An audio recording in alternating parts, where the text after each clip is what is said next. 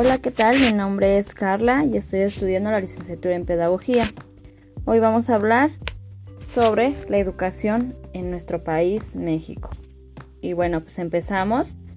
Eh, México sufre eh, con uno de los mayores estragos que suelen tener los países tercermundistas y eh, también sufrimos lo que es una pésima educación. ¿Cuántos maestros están en el sistema educativo? La gran pregunta que se hicieron en el documental de Panzazo, el señor Carlos Loret de Mola.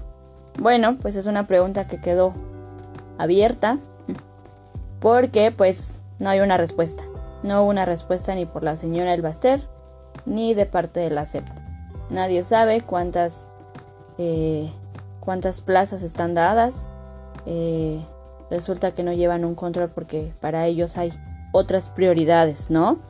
Y bueno, para mí, pues dentro de esas prioridades a lo mejor puede estar lo que es la resistencia a un avance educativo.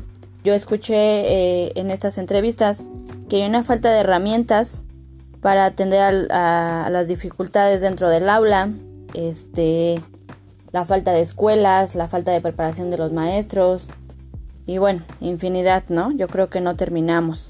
Y por último, pues yo creo que lo, lo más importante, cómo debería de ser un docente realmente frente a un grupo. Pues yo creo para mí que los ingredientes son la vocación y la pasión, ¿no? Esto va a hacer que se haga un equilibrio para ser un buen docente.